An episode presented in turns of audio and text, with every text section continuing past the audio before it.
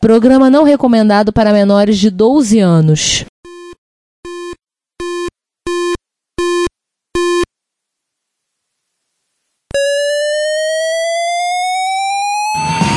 Spectrum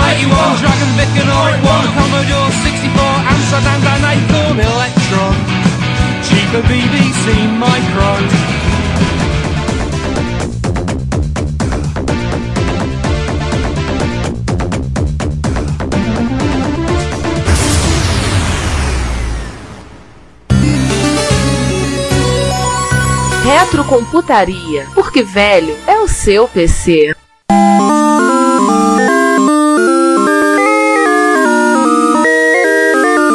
Bom, agora vem a zoeira, né? Mais zoeira, né? Já tivemos um, o paródia do Space Invaders, ainda temos mais um Space Invaders zoeira que é o Space Invaders 95. Foi o Windows 95? Uhum. Não. Pra você ter uma ideia, você pode escolher a sua nave ser um cachorrinho num cesto. Sério. Isso de arcade, tá, gente? Pena que a gente não falou o nome dele todo, que ele é conhecido como Akan Vader ou Space Invaders 95 Attack of Lunar Lunes. E deixa eu retificar, foi lançado sim uma versão para Windows. Não, não, eles estão funcionando para arcade, prometeram uma para Windows na época, mas na- depois foi cancelado e ele saiu encaixotado dentro de um Title Legend volume 2. É, pra PlayStation 2, Xbox e, e posteriormente PC também. Ou seja, PC acabou saindo, anos depois saiu. É, mas não roda no 95, gente, calma. Não, o Title Legends eu acho que é o Windows XP pra frente.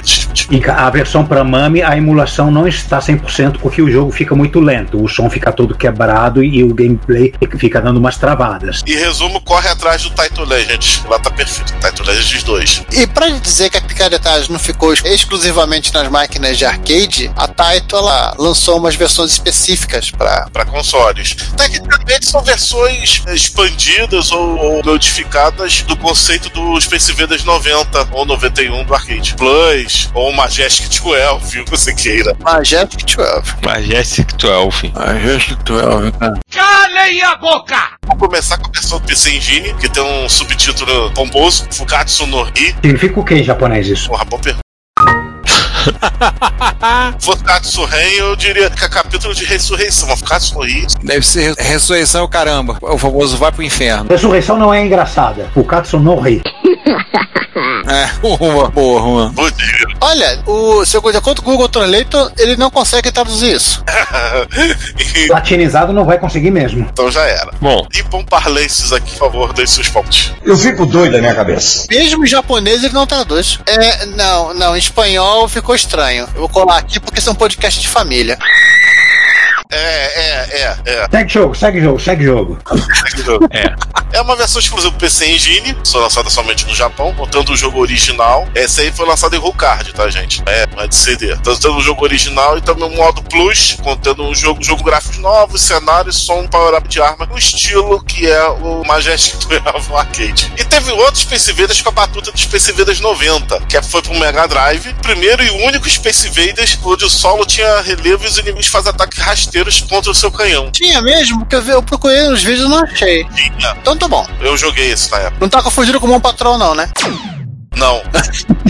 até, lembra um pouquinho, ele desce um pouquinho a ribanceira, vai subir a ribanceira. Não é um, oh meu Deus, que relevo espetacular, mas é um toque a mais. No resto, eles tinham gráficos pa- parecidos com o de PC Engine, porém não, só, não eram iguais. E o jogo foi lançado, esse foi assim, foi lançado nos Estados Unidos com o nome de Space Invaders 91, porque ele foi lançado em 1991. Sim, aí fica essa coisa maluca, você achando que tem dois jogos. É, isso acontece também com um clone do Space Invaders chamado Galaga, que tem o Galaga 88, que saiu no Japão em 88, aí nos Estados Unidos saiu em 1990, ele é o Galaga 90.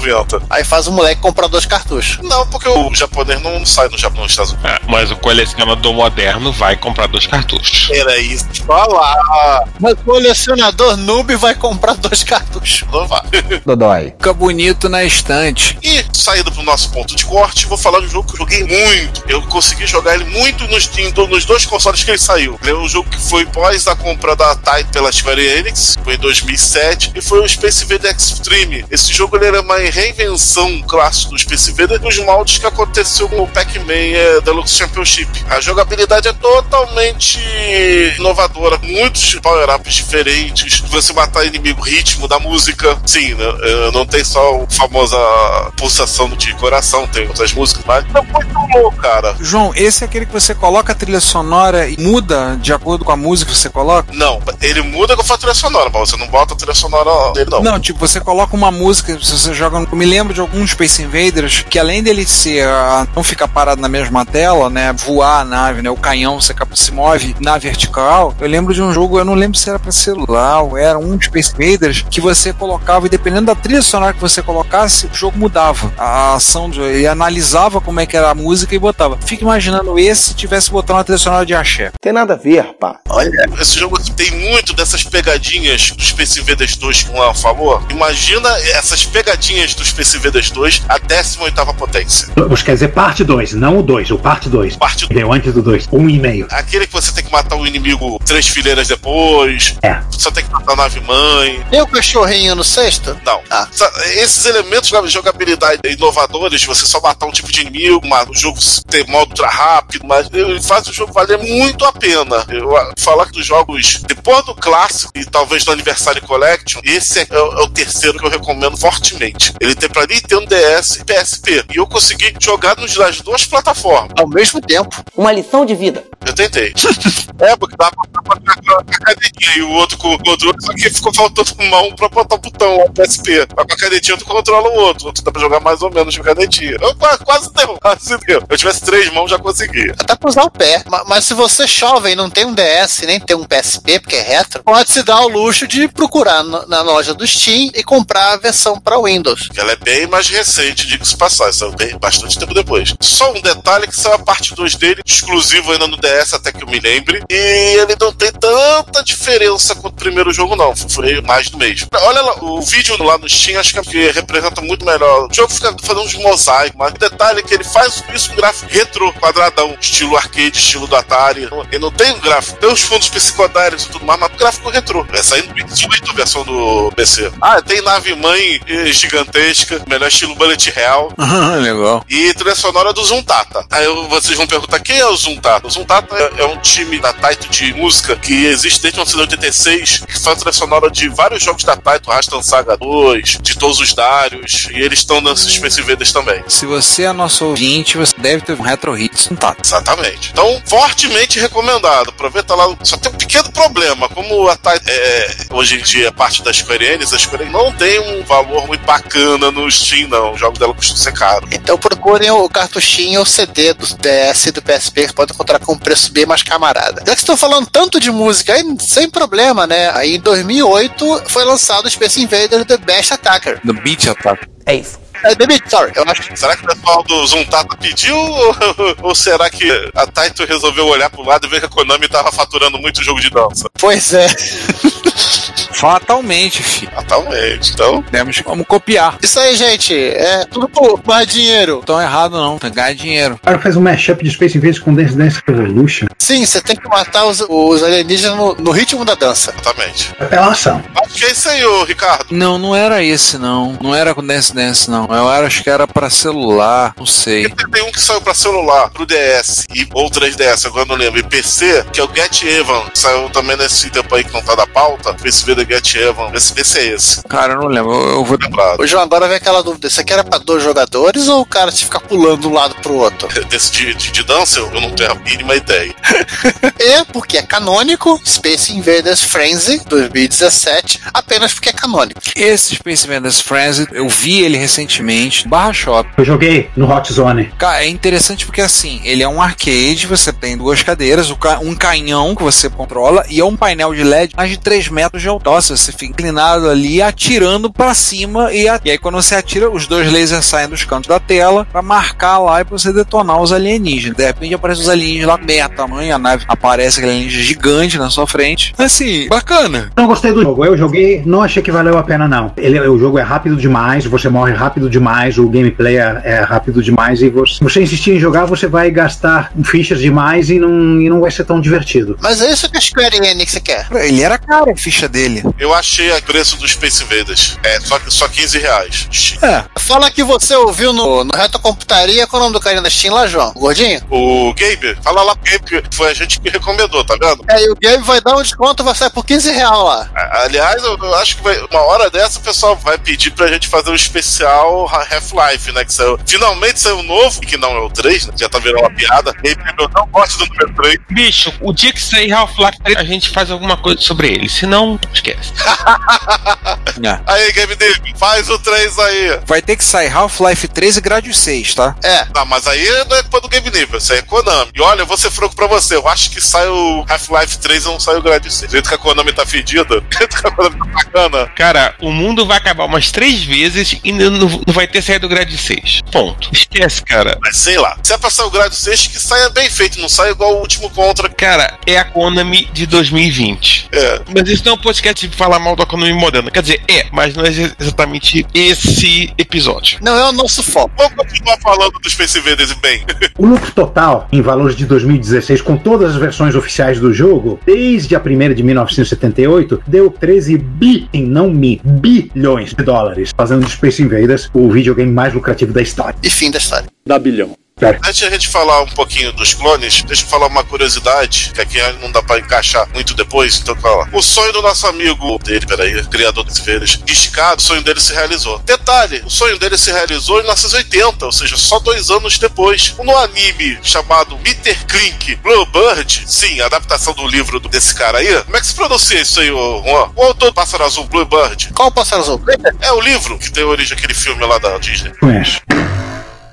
Enfim, esse anime ele foi feito pelo estúdio do Shinobu Nishizaki, que é o co-criador do Yamato. E toda a galerinha do Yamato estava pra produção disso aí, tanto é que tem muita coisa comum do Bluebird com o Yamato. Inclusive, eles fazem uma brincadeira de um dos episódios ser um episódio em homenagem ao Yamato, no melhor estilo, vamos dizer, Tiny Toon, antes do Tiny Toon. Pois é, teve um outro episódio que eles fazem referência a jogos de arcade. E adivinha qual jogo que eles homenageiam? Space Invaders. Space Invaders. Então, nosso amigo aí teve os criadores do seu anime de coração homenageando o jogo dele. Dois anos depois, hein? Tava na crista da onda. Anime de Bluebird só encontrei charuto. Ah, Liz and the Bluebird. Esse? É Bluebird, Meter King Bluebird, Chiling e Miling Adventure Journey. É, um- é muito complicado aqui de falar, eu vou colar aqui. Listo Ayo Torinho. Ah, esse aqui é 2018. Nada a ver. Não, é 1980. Ah, esse aqui não, é- não é um podcast sobre anime. Vamos falar de Marciano sendo morto. Vambora. E o gênero em si. Olha só, eu tô deixando correr solto aqui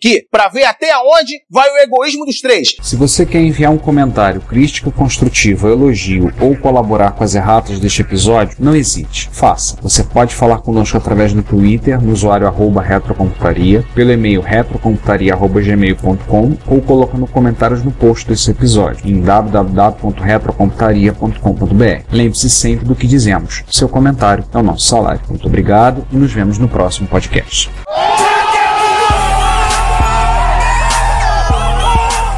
O Space Invaders praticamente criou o gênero shooter, ou o gênero nave, ou o gênero mata marcianos e, enfim. Ponto. É, ele é o, o nó inicial da- de todos os gêneros de jogos de shooters, né? A partir desse momento, outros títulos foram criando pequenas alterações que culminaram nos subgêneros do shooter. Exatamente. Começando em imitações, a gente pode falar do Osma Wars, né? Que é o primeiro jogo feito pela SNK e que não sei se, se, se é correto chamar ele de imitação de clone, porque, porque a história dele é interessante. Sim. O pessoal da empresa, né? Startup na época, a SNK devia ser uma empresa de fundo de quintal de garagem. É Shin Nikaku. Shin Nihon Kikaku. Show! Shin Nihon Kika. Isso. Projeto Novo Japão. Projeto Novo Japão. Parece nome de partido político isso, hein?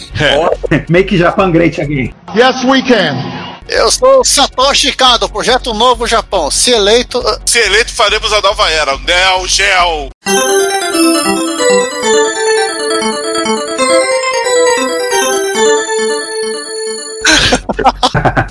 E quem diria que isso tudo saiu de um cara que ele era executivo, jornalista, lutador de boxe amador. Olha, quase um Bucaru Banzai. Por aí. Mas o que eles fizeram para fazer esse primeiro jogo, esse primeiro shooter deles, o Osma Wars, foi, foi muito interessante. Eles compraram uma Space Invaders, como qualquer um comprar uma máquina Space Invaders na época, fizeram engenharia reversa, desassemblaram a ROM, fizeram uma análise do código com sala limpa, estilo compact, e conseguiram recriar a especificação do, do hardware, como fazer sprites, como fazer vídeo, como desenhar coisas, como fazer som, etc. E depois de conseguirem isso, em cima do hardware da Taito, o que eles fizeram? Eles jogaram fora o software e implementaram um jogo de nave deles usando só a especificação de hardware, como se fosse um computador no qual as pessoas podem desenvolver jogos. E esse jogo foi o Osma Wars. E tá, como o Shoot'em Up, ele não era muito parecido com o Space Invaders. Ele tinha ondas de inimigos de vários formatos que voavam em cima de você. Em vez de ter nave, você tinha energia. E olha que, que coisa legal. Para repor a, su a, sua vida, ou seja, a sua energia no final de cada fase, vinha uma nave voando e, e jogando um feixe. Era o Yamato, o próprio Yamato. E outra, e antes dos inimigos virem para cima de você, eles saíam de um cometa. Hum. É sério. O Osma Wars bebeu mais saindo do Yamato do que o próprio Space Invaders. Lembrando que Osma é o nome de um mangá do Leiji.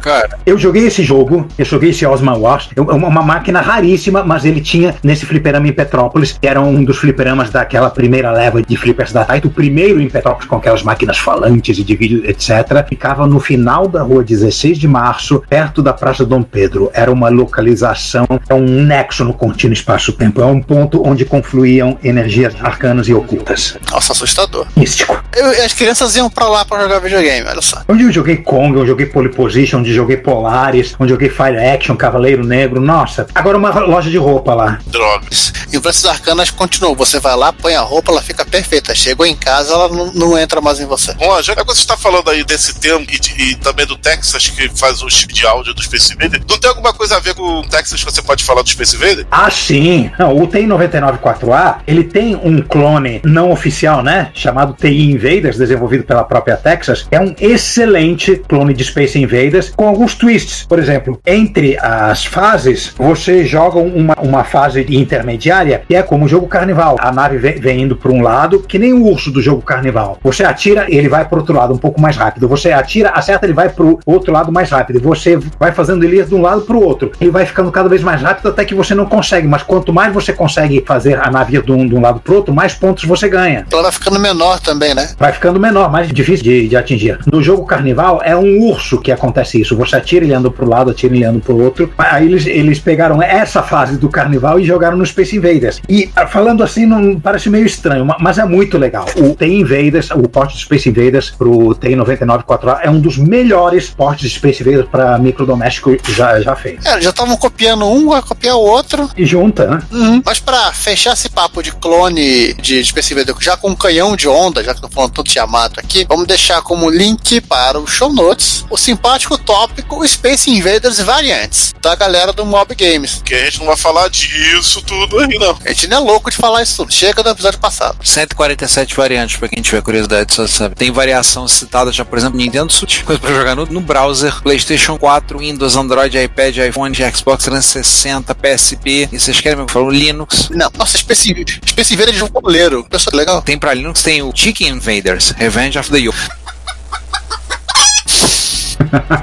Chicken Invaders, detalhe. A vingança da gema de ovo.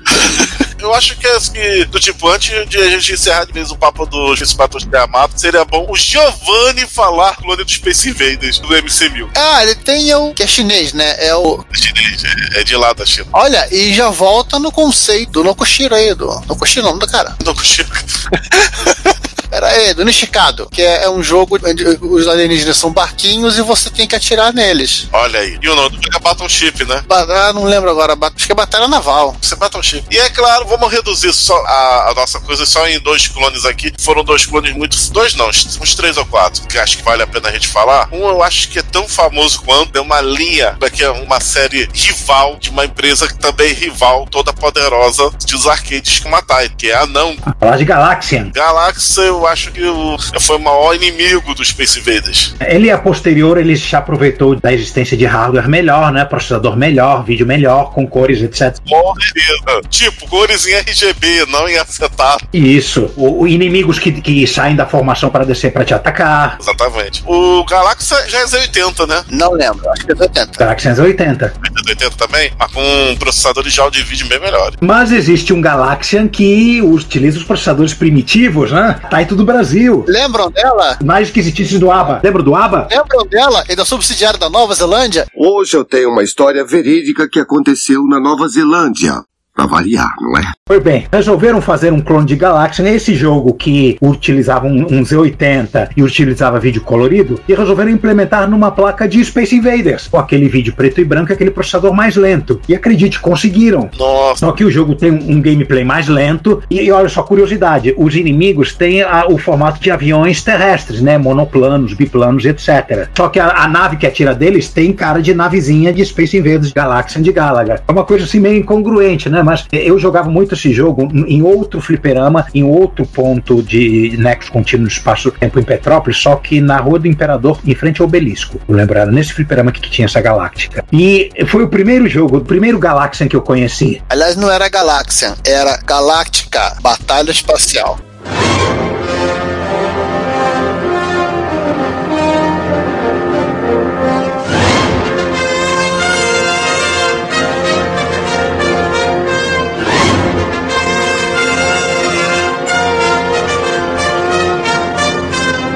Galáctica Batalha Espacial. Ou então Ataque. Só que a Taito japonesa tinha um outro jogo chamado Ataque. Eu não vi como ataque, eu sempre vi como, como Galáctica. Não, lendo o material lá do Augusto, você, você vê isso. Essa máquina, as ROMs dela, ela foi recuperada para ser emulada no MAME pouquíssimo tempo atrás. Eu achava que ela só existia na minha memória. Vocês não imaginam a minha felicidade quando eu vi que ela estava disponível no MAME para jogar. Acharam uma placa dessa. Intervenção divina. Foi uma sorte fenomenal. Foi. No YouTube tem um cara que, se você procurar por Galáctica e Arcade, Taito Brasil, você consegue che- chegar no- nos vídeos dele. Ele comprou uma máquina dessa. Aliás, vocês não falaram, né? Esse jogo ele era monocromático e recorria aos acetatos para ter cores. Inclusive, acho que Um celofane. Mais um. Ah, Os celofane maravilhosos. Inclusive, acho que foi ele que estava mexendo na versão do Mami, esse tipo de coisa. Mas, lembrando também que a Taito do Brasil, ela também lançou o Galaxian aqui, né? O, o mesmo Galaxian da Namco para rodar na máquina do Cresta.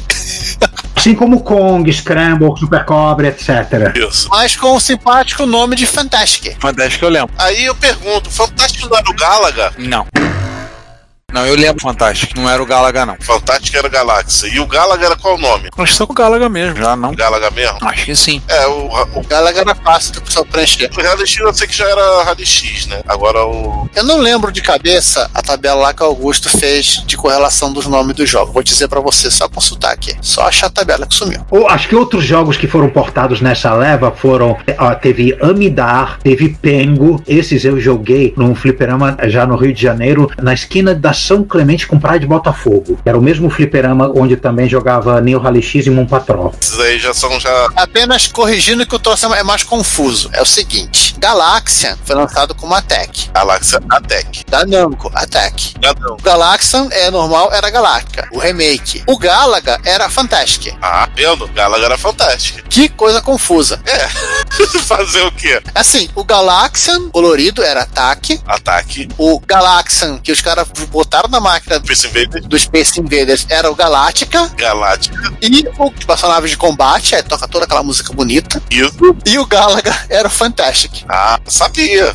Que o fantástico era o Galaga. O Donkey Kong era Crazy Kong. Não, é o Kong. É. Kong, só Kong. Era só Kong. Crazy Kong era o clone do Coco. Ah, Calma, calma, calma, pera aí, pera aí. Eu lembro de ter lido em algum lugar o Kong não era clonado da Mooncrest, o Kong era clonado da Crazy Kong. Eles reimplementaram o Kong para ficar um pouquinho mais parecido com o Kong da Nintendo, mas na placa de Crazy Kong. Eu fui experimentar. Era um semi-bootleg, né? É um bootleg mais limitado, ele não tinha, por exemplo, não tinha um som tão bem feito, o, o desenho do Kong também não era tão bem feito, a animação do Kong não era tão bem feita, era um pouquinho mais limitado. E eu acho que é isso mesmo, porque eu lembro que o, o som, aquele ele era mais assim monotônico, era mais onda quadrada, não era tão bem feito quanto o, o Donkey Kong da Nintendo. Sim. E você vai jogar o Crazy Kong Kong no, no Mami é aquele ma- mais tosqueira. Eu acho que é isso mesmo. É impossível também essa placa. Essa placa do Kong, eles ainda, da brasileira, eles ainda não acharam pra botar no Mami. Quer dizer, existe o Donkey Kong da Nintendo, existe o Crazy Kong do, do qual foi feita a Kong brasileira, mas a Kong brasileira, pelo menos até agora, ela é dada como perdida. Só está na, mesma, na memória das pessoas. Aliás, bem interessante a versão de Burger Time, que é X-Salada. Outro jogo que a gente citar além do Galáxia é citar o próprio Que a gente ficou falando tanto da, da placa dele. O jogo, ele sim é um clone. Mas ele não é um clone, ele, ele tem muitas inovações. Ele, ele é bem diferente dos, do- dos outros dos shoot'em ups. Ele é bem inovador. E é um ótimo jogo. Ô, ô, João, o Moncresta é mais do que um penante racer, né? É um penalty race que vale a pena preservar alguns cartuchos. Sacanagem, penante esse. Esse eu joguei num Play Center no Rio de Janeiro. Que diversões. Tinha, tinha máquinas Mooncrest espalhadas. E só ali. É, a, acho que a maior modificação dele maior, são os três estágios, né? Sim, Nossa, é, é mu- muito legal essa sacada. E, a- e a mecânica do- dos inimigos de- descendo também, as várias fases, é muito interessante. É uma coisa assim, meio como a do Osma Wars, só que mais bem feito e com mais inovações e mais variações. Sim. Eu gosto muito de Mooncraft. Tinha um clone do Mooncrest bonitão. No Coco, me lembro o nome, mas o- era um clone do Mooncrest muito bonito, bem fiel. O Mooncrest, por causa desses três estágios, acabou virando uma série, apesar que o título seguinte não tem nada a ver com coisa. Aliás, eu vou falar do título seguinte um pouco depois, quando chegar na hora dele, por causa que ele, de certa forma, ele fez com o Space Invaders o que o com outro jogo que o Mooncrest fez com o Space Invaders. Mas esses três estágios, só eu vou falar o seguinte: esses três estágios virou marca registrada dessa série. Então, seguindo aí com a. Vamos seguir com Fênix. Fênix, da empresa estadunidense Amstrad Electronics, que adivinha só em que estado ela fica? Phoenix, Arizona. Oi, oi. Aham! Se eles ficassem em Duque de Caxias, chamaram o jogo de Duque de Caxias. Caxias Gay. Mas o, o Fênix, eu acho, ele influenciou, influenciou muito também os clones do Space Invaders, tanto quanto o próprio Space Invaders também, vocês não acham? Demon Attack, eu acho que é meio. O que eu entendi dele, é que pela, pelo visual, né, parece que ele, ele inverteu a história, né? Eles colocaram a- as barreiras pros aliens, não pra você. Exato. E ele tem um conceito de nave-mãe. O primeiro jogo tem esse conceito. Tem uma outra coisa mais curiosa que você- ninguém se deu conta ainda. É o primeiro título não japonês que a gente, que, que a gente fala nessa sequência aí. É. Relacionado aos Space Invaders é o primeiro. Eu lembro dele. Outro que eu lembro. Exatamente. Na Aurora, ainda nos joguinhos de nave, ele tá ali se destacando. E também não é um jogo estadunidense, né? Quer dizer, ele é estadunidense, mas não é uma de empresa grande. Ele não é da Atari, não é da Midway. Empresa pequena, vamos dizer assim. Trazia cores, tem que lá. Esse, seguindo ainda, além depois do Phoenix, né? O Galaga, de 81. Que que dispensa apresentações, né? É, que é a evolução do Galaxy, né? Seria o Galaxy 2. E esses dois jogos, assim, eles só não foram mais killer app pra não, que nessa mesma época eles lançaram também o Pac-Man. Isso. Não, a, a Namco nessa época ela tava destruindo. A Namco tinha o Dig Dug, que eu não sei quem veio primeiro, se era o Mr. do Dig Dug, mas os dois jogos são muito similares. Ali X Bosconian. Tem o Galixis da Boscânia. A Namco nessa época aí, o- entre 80 e 84, ela tava destruindo. Aliás, eu vou falar que a Namco tava destruindo de 80 a 88, né? Toda essa década de 80 aí, ela tava passando o rodo. O Time Pilot é de quem? Konami. Konami. Konami, Konami, Konami. Ele tem uma mecânica muito próxima do Bosconian. Vocês estão vendo assim, o que nós temos até agora, né? São jogos em que o. Elementos do asteroide. É, um pouco. Que o Boscônia ele tem scroll. O, o Time Pilot, a nave, ele fica bem centrado na tela. E não existe limite campo de jogo, ao contrário do Bosconian, que tem aquele mapa que tem aquela região limitada. Mas a diferença do, principal do Time Pilot com o Asteroides é que ele ignora essa parte da simulação de física, né? Exatamente. No Asteroides, ou seja, tá- esse não é o foco. O nosso foco é você tá pilotando a nave e o que vem na tua frente você atira. Aliás, a gente pode dizer até que Time Pilot e Boscônia, eles são meio que umas versões ali modificadas do asteroide, né? Mas sem a- o conceito de inércia. É, sem o- a inércia. Começou a nascer. É, então ele tá mais próximo de conceito de shooter do, do próprio Space Invader. Que, aliás, até esse momento, todos os jogos você tá preso nessa tela única onde acontece a ação. Só um detalhe, o Time Pilot eu acho que é de 82 também, né? Acho que é. Então o Time Pilot tem que ver o ano, mas eu acho que o Time Pilot ele só tem background, e os outros não tem, né? Os outros são do espaço. Eu acho que ele é depois do que a gente vai falar agora. Então, falando desse jogo, né? O que, que acontece com a Namco? A Namco ela já define o shotgun up moderno. Sim. Fim da história, acabou. Fim da história, um tal de Zivios. Ou Shadows.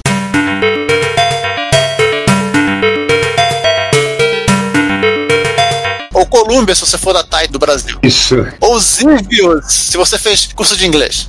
E não Sky Jaguar, você tem só o MSX1, ele é da, o Chaves é do MSX2, tá, gente? Pra mim sempre foi Chaves e vai continuar sendo Chaves. Frescura, né? Frescura de gringo, né? Zivius. Ah, vai. E a partir deste momento, o que acontece? Você não tá mais preso na tela. A ação não ocorre numa tela só. A ação está seguindo adiante e você tem que seguir essa regra do jogo de ir junto. Perfeito. E não só isso, ele tem profundidade. Você tem os inimigos aéreos e os inimigos terrestres. Que voam em sequência. Ele tem chefe também? Eu nunca lembro do chefe. Tem os, ah, os discos voadores gigantes. Hum. É meio anticlímax, né? Que você só dá pra destruir. É igual o Bosconia. Ou você destrói em cada extremidade, ou dá um tirão no meio. Nesse ponto ele pegou do Bosconia. Sabe? É, uma evolução que foi chegando aos poucos até, chegar em coisas como é o, o Zanak, como é o Alete. Sinceramente, pra 1982, gráficos extraordinariamente. Pode falar? Não. Focas, gráficos muito focas, pronto. Focas, focas, focas, isso. Cara, quando eu vi os chefes pela primeira vez no arcade, um desbunde, não tinha máquina mais bonita de gráfico daquela época. Eu falei, isso nunca vai ter em computador, em videogame, nunca. Aí o MSX2 disse, hold my beer. Demorou, demorou, mas ve- demorou, mas, mas veio. A gente só tem dizer uma coisa. Sabe de nada, inocente. Mas demorou. Mas veio. Foi sensacional, mas demorou. Seis longos anos. O Farol Saga é de 86? O Fardraut Saga, o de MSX é de 88, né? 88, seis longos anos. E seis anos. Com um porte fiel, porém, assim, as coisas que o Chevys trouxe, outros jogos também foram trazendo juntos. que eu ia falar lá, lá um pouquinho atrás, que um dos primeiros, os primeiros clones de Chevyos que pegou um conceito do Moon Cresta e fez um clone com esse diferencial dos três estágios é o Terra Cresta, de 85. Olha, Terra Cresta. Ele tem um terceiro, sequ- terceira sequência, eu nunca lembro o nome. Sei que tem um Crash no meio do caminho. Cara, o Terra Cresta ele tem duas sequências. Tem o Terra Force e tem o Terra Cresta 2. O Terra Force é uma zona. O Terra Force ele, fa- ele é, é o Salamander da- dessa série, porque ele, ele bota visão lateral. E o Terra Cresta 2, que saiu no PC Engine, é a real continuação, segundo a Nishibutsu. Esse estilo explodiu, né? Tem um Twin Bee, tem todos aqueles Aerofighters depois pro Neo Geo, 1942, 43. E até outros jogos que não necessariamente eram é, dois, o O próprio, o próprio River Raid. River Raid. João, Ikari Warriors é um shoot'em up. É, o, Não, Ikari Ward é o Hangan. Não, depois o conceito, o- esse jogo acabou virando Run and Gun. O Hangan tem um grande diferencial em Shot Up. Qual? O Hangan você controla o scroll. Ah, tá. Você fica parado com o boneco, você- o scroll não vai. Isso que diferencia. Aí tem horizontal e vertical. Mas é uma variação. Mas é aquela coisa, né? É uma variação desse conceito. É, que a variação. Primeiro não foi nem o Ikari War, primeiro foi o comando da Taito. Da Taito da capa, comando. Isso, comando. Não, eu ia falar comando, eu acabei falando bem, Ikari também é emblemático. E se a gente tá falando do vertical, vamos falar do horizontal? É, que é a, é a- a primeira das grandes bifurcações do shooter, né? Isso. Sim. Que, voltando pra 1980, saiu um jogo da Konami. De Konami. Konami, com essa empresa, eu vou falar. É, aquela aquela empresazinha lá. É, aquela lá. Ah, tá. Hoje em dia é aquela lá mesmo. Uma tal de Konami, lá em 1980, um jogo chamado Scramble, que eu não sei por que diabos as revistas brasileiras ficam chamando esses. Tentaram, inclusive, enfiar na cabeça o estilo desse jogo de Penetrator. E nossos amigos da. Por que Penetrator? gente? Por que Scramble virou Penetrator na cabeça desses caras? Faz todo sentido, porque o scroll, a tua nave vai entrando naquela caverna, né? Você vai invadindo, né, a área inimiga, né? É, você tá penetrando a área inimiga. Pra mim, eu acho que o problema do Penetrator foi quando veio o Super Cobra, que é a continuação do Scramble, que eles acharam que era cobra, caverna, entenderam, né? Mas, João, os nossos amigos da Taito foram mais, mais tranquilos com isso. O Scramble chama-se Commander e o Super Cobra chama-se Combate. Menos pior. muito mais social. Muito mais família. Infelizmente, não associa o estilo do jogo, que é. Eu, eu penso em soldadinhos. Pois é, esse comando, então, né? Eles botaram o nome que viria a ser o comando. Eu lembro que o Scramble era um jogo difícil de jogar, eu penava pra jogar esse. É, o Scambão, o Scambão era um jogo. O Super Cobra é mais amigável. Não, era igual. O Supercobra tinha aqueles edifícios altos. Se você entrasse errado e não- você acabava batendo inevitavelmente por causa do scroll, né? Eu acho que o Super Cobra ele devia ser mais amigável no- nas versões console barra MSX. Ah, provavelmente. Que eu acho que essa agora é a, a tua punição não seguir o cenário, né? Que é o que, o, que é adicionado, né? Não seguir o cenário significa, assim como aconteceu no River Raid, né? Significa que você tem o mesmo nível de dano do que você ser atingido pelo inimigo ou por um projétil. Ou seja, você morre, você perde a vida. É, aliás, tem um, tem um joguinho do estilo do, do Scumble, que é da nossa querida SNK, vale a gente falar, que é o Vanguard. Uma curiosidade a mais sobre o Scramble é, assim como o Mooncresta foi para Taito do Brasil, pelo mundo afora, a placa, né, o hardware mais usado para se fazer bootlegs de outros jogos, né, no, no mesmo nível de tecnologia dessa época, iníciozinho dos anos 80, era Scramble.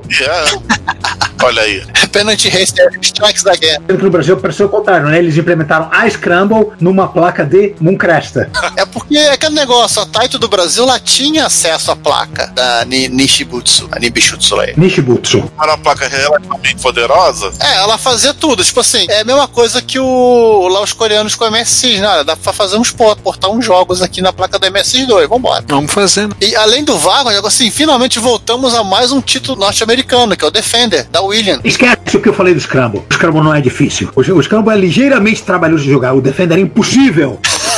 Você precisa de 18 dedos e 9 cérebros pra jogar essa merda. Defender de arcade, né? Defender arcade. Não dá pra jogar. Só, só a versão de arcade. Só mutante consegue jogar aquela porra. Do Atari, Atari 8-bit, Atari 2600, Atari 8-bit, era mais social, era mais tranquilo. Tranquilo, não. E era um, um ótimo jogo. Muito bem feito. A versão do Defender pro 2600 era muito boa. Sim. Eu lembro dessa. Agora do arcade, eu, eu vi fotos e vi vídeos de jogabilidade, pô, era de- destruído. São 26809. Tá explicado, né? A velocidade daquilo lá. Não, o problema não é a velocidade, o problema é que você tem. Os controles direcionais não são intuitivos, você tem um, um botão pra virar a direção e. e não, não dá pra explicar. Só botando você nu- numa, numa máquina e botando você pra jogar que você vai ver a merda que é. Isso. Esse jogo tinha no fliperama da Santa Luzia, no centro da cidade, que era também o mesmo fliperama que tinha Zaxxon, que tinha Kicks, que tinha Crossbow, que tinha a versão de Tetris da, da Atari. Nossa. Eu, eu associo as máquinas aos lugares onde eu jogava. E obviamente que a gente aca- vai acabar desembocando Gradius, mas. É, porque se assim como o Chevios definiu o shot up horizontal, né? Esse aqui definiu o vertical. Vertical. O, o Chaves, o Chaves definiu. Vocês entenderam? Girem a tela. Você vai fazer sentido agora. E o Scramble acabou sendo futuramente no Gradius Galaxy do Game Boy Advance, que ele foi eh, emancipado, né, anexado à série Gradius. Lá eles fazem uma homenagem aos campos. Konami considera os campos parte da série Gradius. Então o Super Cobra é uma espécie de spin-off de Gradius, por que pareça. É um espinafre de grade. Não é pra falar uma coisa que. Não é pra falar, mas tá engasgado aqui, vou te falar. Desculpa, gente, que vocês gostam do jogo. O jogo é muito bom, eu adoro esse jogo, mas se até Super Cobra até a ver Gradius, Space não. Aí vai aparecer aquela pessoa nosso ouvinte, sabe? Vai virar e dizer assim: Ah, mas eu considero na minha coleção de grades. Desculpa, Kadari, não é parte da coleção. Um abraço, Kadari. Da...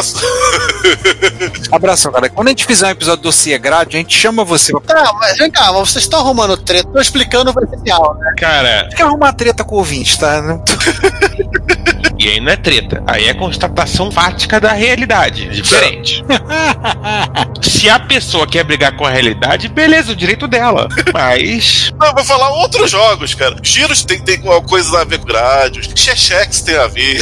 Não, João, o que eu tô falando é o seguinte: a gente não falou do Gradius em si, né? Que o Gradius define o shot up. É, no caso do campo é. De correr pro lado com todos os elementos. A partir de Gradius, você consegue chamar, considerar um jogo nesse estilo se tiver pelo menos esse, esse- esse conceito de chefe, de power-up de arma, né? E ponto final. Sim. Não é que é um jogo que faz isso, dois jogos que fazem isso tudo, refinando a, a fórmula do Gradius. O meu Darius, que tem dedo aí do nosso amigo E três telas. Três Telas, espetáculo. Nossa, Zé, eu, eu joguei um desses em pessoa no Barra Shopping, Barra Shopping. no andar de cima da praça de alimentação. Nossa, eu nunca. Eu, Também. Esse eu joguei também lá, Barra Shopping. É, é o mesmo fliperama onde tem a Son of Phoenix, tinha Portman, que, que era um estivador que você tinha que jogar as caixas no, no navio. Ó, eu entrei nessa de ficar associando jogos a lugares de, de, de Desculpe, desculpe, desculpe. Darius eu me lembro de lá do Barra Shopping. E o R-Type, cuja primeira vez que eu vi foi no Mad Machine do Madureira Shopping. eu também. Manda, manda um abraço. Também, Ricardo? Também, eu vi lá, eu fiquei doido vendo a R-Type lá. Eu não sei o que era mais. Era a R-Type alta lá em cima, ou você corria pra ver a R-Type e você começava a ouvir gritos e era um altera de bicho embaixo.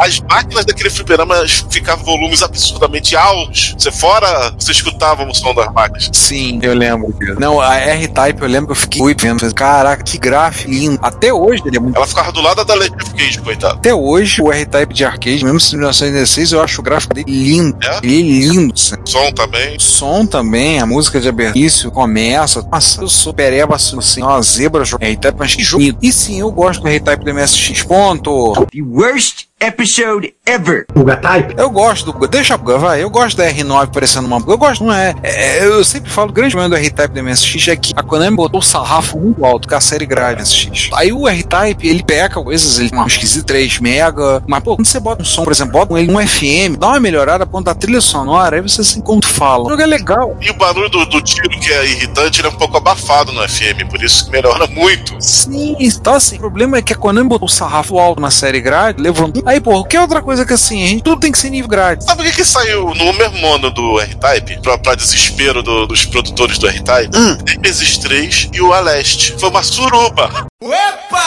Mas o Aleste não é de arcade, né? É de console doméstico e computador. Aleste era um jogo para ter sido lançado primeiramente no MSX, por algum acordo com a SEGA ou, ou por atraso mesmo da Compile, que, que tava fazendo duas versões ao mesmo tempo. Saiu primeiro no Master System e depois saiu no MSX. Mas a versão do MSX é superior. Então, assim, eu acho isso assim, o pessoal, ele acabou levantando o sarrafo, porque quando você tem um que eu considero bom, todo desce a lenha, fala que é que ele é feio, que ele é esquisito, gatai, não sei o quê. Aí, se não me engano, o Playdock 2 Last Attack também saiu no mesmo ano e, e o Famic Parodic 2 também. Olha que ano complicado pro R-Type ter saído. Ah, e o Chevios! Todos eles saíram em 88. Pois é, Então, o olho suru. João, algum shooter desse discorrer de ladinho do Amiga, que você lembra? Escorrer de ladinho é dose. Shooter de ladinho, do próprio R-Type, ué. É o próprio R-Type portado, né, pelo pessoal do Rainbow Arts, que, e também aquele para Commodore 64, né, que é o Catar, que Catarsis, Catar, é o Catar, É, depois saiu no Amiga também. é o Catapora, né? Tem muito shooter, de- principalmente de ladinho pro amigo. O amigo ele gostava mais de ficar de ladinho. Kill it! Kill it! Piada horrível! Apague!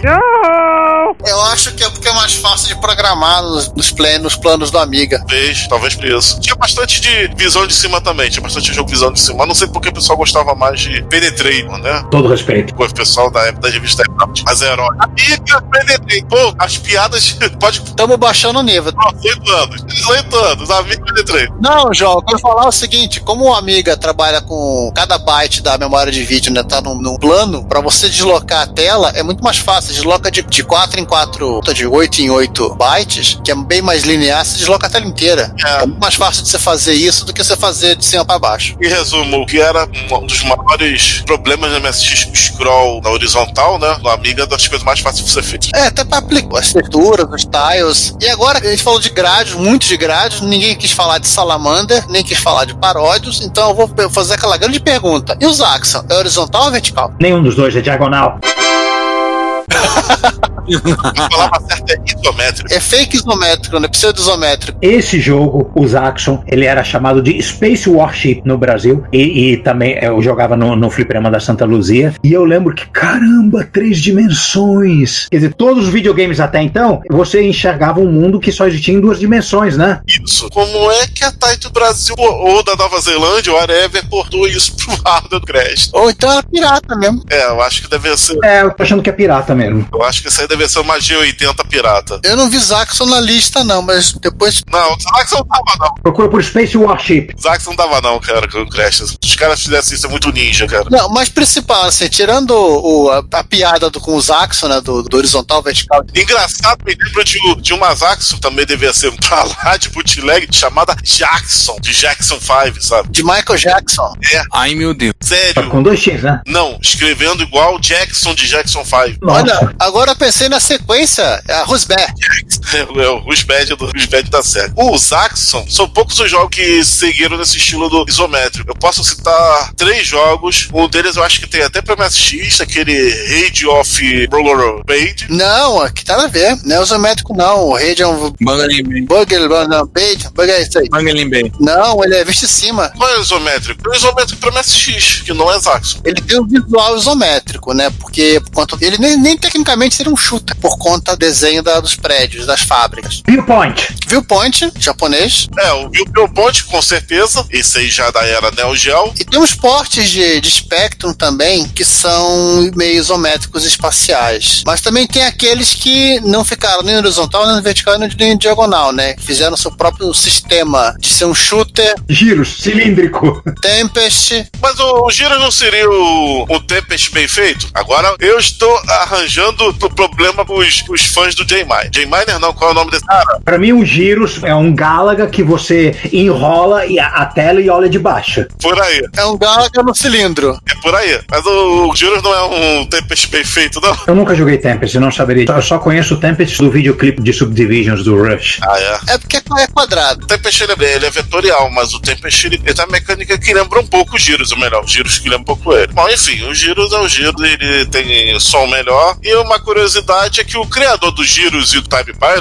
é o Oshiki Okamoto, que foi pra Capcom, fez o Command o 1942, 43, o Final Fight, Street Fighter 2 e foi produtor do Resident Evil. É, só esse joguinho aí quase não venderam. Ah, não. Coisa pouco conhecida. A Street Fighter 2, tá? Street Fighter. Ah, sim. Não o primeiro. Se não fosse o primeiro, né, pra encerrar esse papo de shooter, né? Space Harrier, de 85, Space Harrier 85, Afterburner. que eh, já é um outro, um outro visual, né? Pro... Vamos voltar um pouquinho? Volta um pouquinho, porque tem um jogo da SEGA antes. E que por acaso tem até da MSX. É o primeiro da SEGA antes do Space Harrier. Zoom 909. Exatamente. Que é bem legalzinho. O Zoom 909 é o primeiro dessa. que é o a SEGA fazendo o shooter 3D o gráfico 2D. Ele fazer o escalonamento de, de sprites. É, só que o Zoom não é essa, a monstruosidade que é a máquina da Space Harrier, né? Não, não é. Isto não, não era, mas o conceito estava todo lá. Mas não é, realmente não era. O Space Harrier é milhões de anos de luz de distância de hardware. Que também, assim, ele, bate. Parece que essa SEGA, assim, ela, ela, ela percebeu que ela tinha que ino- inovar no visual, né? Tentou o isométrico dos Axon e depois é, foi pro 3D. É, tanto é, e esse aí é outro cara também famoso. É o. E? Yu Suzuki. Esse cara aí, ó, Yu Suzuki, que, é o homem responsável por esses jogos 3D e 2D na SEGA. E ele que fez a divisão da M2. O Yu Suzuki fez o Space Harrier, aí em sequência. Ele, ah, ele fez também aquele box, Champion Box, do SG-1000, que também a gente jogou no MSX. Que foi o primeiro jogo dele. O Suzuki ele fez o, o primeiro, até antes do Space Harrier, fez o Hang-On, que é um jogo de corrida de moto. Tem essa técnica que ele chama de Super Scaler. Tanto é que os arcades, as máquinas são chamadas de Super Scaler, System Board, Extra também. Essa técnica que já tava na máquina de arcade, né? É, apesar que dentro da SEGA, essas máquinas são Border X, que elas se chamam. Hum. Essa, essa técnica é o Suzuki falando com os repórteres. Dentro da SEGA é, é System X, System Y. System. Como é que é Y? Y. Y, System Y. Só isso. Mas vários jogos de corrida e de nave com essa técnica. Foi o, Space- foi o Hang-On, o Space Harrier, o Tiran, o Enduro Racer, o Afterburner, o Super Hang-On, o Power Drift e o G-Lock.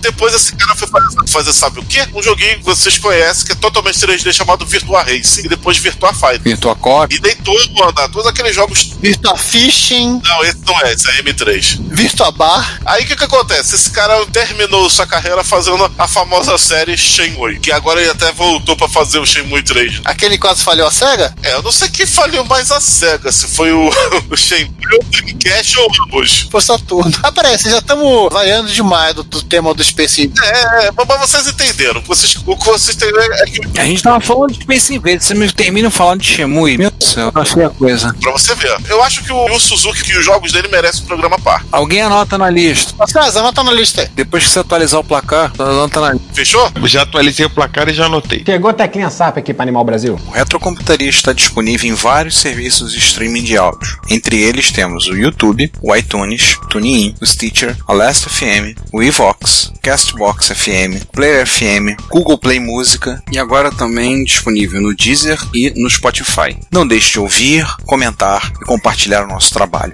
Nosso muito obrigado por sua audição. Vamos terminar o programa aqui. Vamos fechar com mais uma curiosidade? Ou melhor, Com duas. desmentindo. É isso aí, momento de desmentir a fake news. Desmentindo a fake news? Boato, uma lenda urbana? Sim, ao contrário que a lenda urbana diz, o jogo fez muito sucesso no Japão, mas não escasseou as moedas de 100 ienes em circulação. Então a galera fica falando que isso, isso os moedas de 100 ienes sumiram do mercado. Não, isso é mentira. Mentira. Eu acho que, que o- quem, quem foi responsável de fazer isso foi o Pac-Man. Também tem essa lenda urbana pra ele também. Mas aí é é uma fake news pra desmentir em outro episódio. É, No Brasil não tinha esse problema porque as pessoas não botavam dinheiro nas máquinas, compravam fichas para botar as fichas nas Exato. Fichas feitas de chumbo, né? Ou traziam suas fichas de casa, né, de chumbo. De gelo. Faça você mesmo.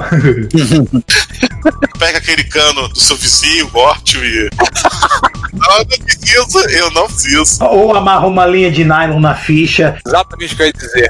É, também. Essa aí também. Exatamente o que eu ia dizer. Fazer um furinho, passar uma linha de nylon na fita e fazer lá. E no final de tudo, Space Invaders acabou virando um jogo estilo Arcanoid, porque Breakout já era. Agora é Arcanoid, gente. É, porque a Square Enix lançou o mashup Arcanoid versus Space Invaders, né? Tem algum jogo de labirinto com personagens que come, come coisas que não é Pac-Man? Tu não fala jogo estilo Funk Mouse? Fala, fala jogo estilo Pac-Man. A Funk Mouse posterior. É, até porque é posterior. Então, aquele negócio. O Arcanoid roubou o nome Breakout. Bem, Então tá bom. E assim encerramos o nosso episódio. Invasão da mente espacial. Olha, 111 já. Também. Gente, esse episódio que é, era para ser um dossiê de um jogo em particular, assim como foi o, o dossiê do Elite, o dossiê do Doom, acabou sendo um, um documentário sobre o gênero shoot'em up. Faz sentido, né? Porque o Space Invaders é o jogo que definiu o gênero shoot'em up. Ele é semente. Acho que até o do Doom foi um pouco assim também, com o, o gênero do. de- o First Person Shooters. Mas a gente eventualmente fez um episódio sobre First Person Shooters, não sobre o Doom especificamente. É, que foi no segundo momento. É verdade. E faremos a mesma coisa com os Shot Ups no futuro futurístico. Sim, no futuro próximo. Eu acho que no futuro a gente vai ter que pensar no dossiê grátis. Com certeza. É. Olha, só pra não falar de Space Mumble.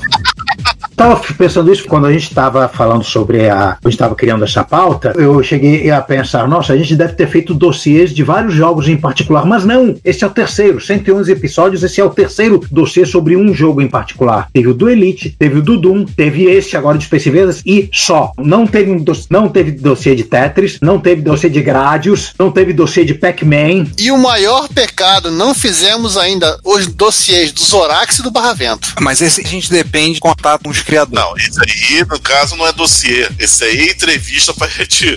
Programa policial.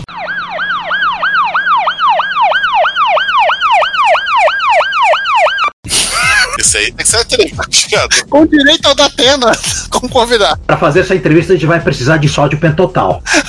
Não, aí que tá. Eu, assim, a gente fala, porque eu tô falando, né? A gente já teve contato, tem gente que a gente conhece que conhece as pessoas que trabalharam no desenvolvimento, tanto dos Orax do Barra Vento. Eles até entraram em contato, a gente já chegou a falar com eles há um tempo atrás. Aí falou, mas a gente vai falar um pouco. Ah, não, pode falar, o jogo é ruim mesmo. O que a gente fez, mas é ruim mesmo. Então eles não teriam. Isso aí é cortar metade da nossa graça, né? Porque querem fazer aquele esforço de poder falar do jogo dos caras, do trabalho deles. Mas eles mesmos admitem os problemas. Mas a gente não conseguiu mais o contato com eles. A gente tem essa vontade. Se tiver o contato com os desenvolvedores dos Orax do Barra Vento, puder nos colocar em contato com eles, seria muito interessante a gente fazer. Se você é jovem que está nos ouvindo neste exato momento e instante, você mexeu no código-fonte do Zorax ou do Barra Vento, contacte-nos. Queremos falar, queremos ouvir sua história. Quem é que mexeu no código-fonte dos Horários? Os que escreveram. Não, teve que foder que fez isso. Slotman. Tem o nominho no crédito. Eu falo do código-fonte, não no binário. Ah, tá, tá, tá, tá. tá. Ah, tá. Fonte. É, o Slotman fez umas correções do Orax pra poder jogar, poder chegar às outras fases. Mas a gente tem interesse em gravar sim. Falar que a correção dos Horários não existe, é só você fazer.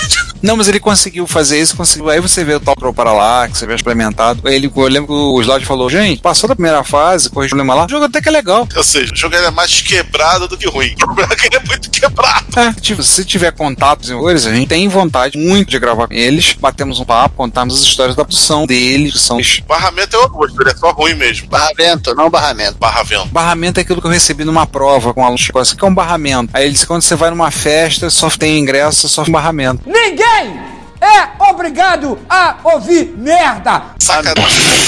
Sério que ele fez isso na aula de arquitetura? Ele botou isso na prova de arquitetura, montagem de computadores. Eu olhei pro aluno. Dá vontade do Ricardo corrigindo prova. Cara, Já não existe ponto negativo na questão, né? Vamos zoar, né? Não, ele começou, o zero eu já tenho. É, eu olhei assim, quando eu parei já há um tempo da prova discursiva, né? Prova discursiva dá um trabalho lá na VG, eu tenho coleção de pérolas de aluno em prova. Mas eu virei pra ele e agradeci. Aí ele é, por quê, professor? Se você me fez salvar isso na memória, você vai será eternizado na minha memória por conta disso. Pode ser que eu não lembre do seu nome, mas a sua resposta será lembrada. Assim como aquele aluno perguntei no meu primeiro ano dando no aula, eu perguntei na questão prova mineral abundante na superfície da Terra usado para confecção de chiptador. E aí veio óbvio, silício, né? E vários deram, como cobre, ferro, manganês. Esses vai. Aí começa a piorar. Aí vem pedra, cascalho. E a um coroou colocando pedra pomes. Porque computadores de pedra pomes boiam. Isso é interessante. Cara, pedra pomes. Ia ser pior. Colocou ele na prova silicone. Pior que eu gravei o nome dele. Tem 21 anos que isso aconteceu.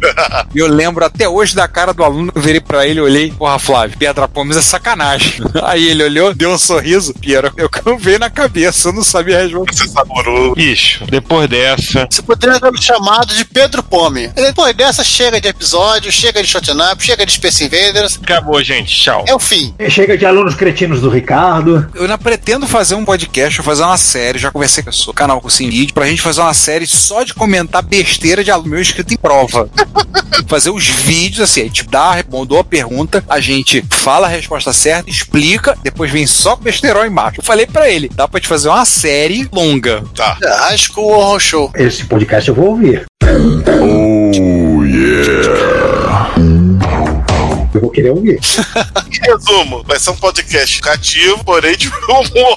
Pois é, mas essa é a ideia. Eu já propus isso ele há, muito tempo. Esse há pouco tempo eu falei com ele, escuta, aquela ideia, eu expliquei, lembrei a ele, ele, vamos fazer esse, vamos fazer, vamos fazer um ca- no canal, vamos botar esses vídeos, vai ficar bom. Eu falei, não vai ficar bom, vai ficar ótimo. Não, não é nada difícil fazer, não, cara. Não, não, não, eu quero fazer com ele, a gente já propôs isso. Mas isso foi já sou bem. Se a gente falou tanto de Space Invaders, vou dizer que eu deu vontade de jogar Space Invaders. Vou procurar esse Chicken Invaders pra ele. Isso aqui eu matar pra jogar, ó, jogar, lutar com as galinhas gigantes. Cuidado que agora é Chocobu Invaders, tá? Cara, Chicken Invaders mesmo, Revenge of the Yolk. É, os gamers vão entender o Chocobu Invaders. Eu vai, Pedro. E se eu for jogar o Space Invaders, eu vou jogar o Extreme novamente, com certeza. Tá, já que ninguém quer ir embora, eu tô indo embora, gente. Até mais. Até a próxima semana ou a próxima quinzena, isso depende sempre do calendário. Já antecipando as perguntas que irão fazer a mim, o Gerador Tomate de Pauta está rodando no simpaticíssimo no ON. Quer dizer, irá rodar assim que eu terminar de assistir para dos macacos, da versão 2001. Não era numa placa de terra cresta, não? Não, não, não, não. Terra Cresta vamos ao próximo episódio. É, e o Giovanni, pra ser do contra, ele vai, vai sair do evento Space e vai jogar Pac-Man. É. Não, vou jogar o Tempest.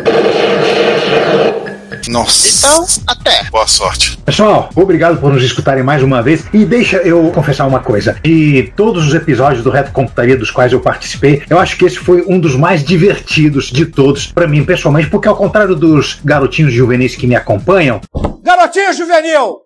Garotinho criado a leite com pera! eu vivi essa época dos flippers da Taito, eu vi essa coisa aparecendo e tive aquele impacto da computação e dos videogames aparecendo pra mim como fato histórico. Então, gente, tchau. Valeu, pessoal. Um abraço e até a próxima aí. E não se esqueçam que o inimigo está na sua sala. Atari Videogame.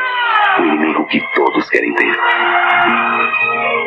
Bom, gente, fui. Bem, enquanto vocês estão indo aí, eu vou assistir o Clip Rush só pra ver o Tempest, tá? Porque a música não é tão grande coisa assim, não. Apanhar agora. É. Herege! I'll see you in hell! Não, pelo contrário, eu gosto. Vai por mim, cara. O jogo é bem pior. Não, pelo contrário, eu, tô- eu gosto dessa música. Ah, bom. É, mas depois. Não, eu vou lá só pra ver o Tempest, não é pra isso. Que nem pra uma churrascaria, bem arroz. Até mais, gente. Fui. Tchau. Eu sou Laércio Vasconcelos e você está ouvindo Retrocomputaria.